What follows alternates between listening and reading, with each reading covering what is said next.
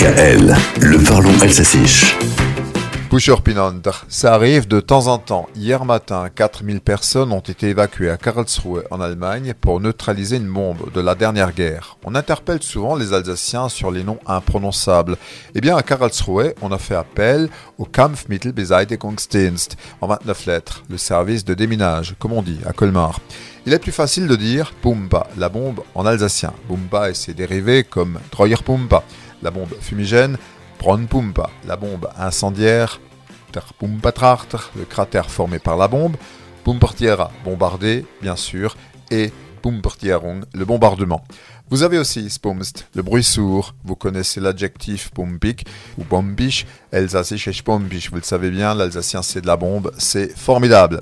C'est pum c'est bonbon, c'est formidable, là encore. Et puis pumpaserer, à l'abri des bombes, ou alors absolument sûr, ersox, hier pumpaserer.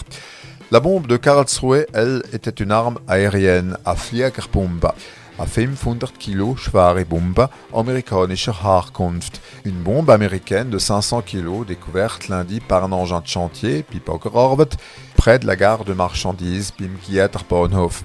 Les trafics routiers et ferroviaires ont été impactés, bien sûr, par l'opération, mais tout s'est bien passé comme cette chronique, même si je vous ai bombardé de mots alsaciens. Allez, boum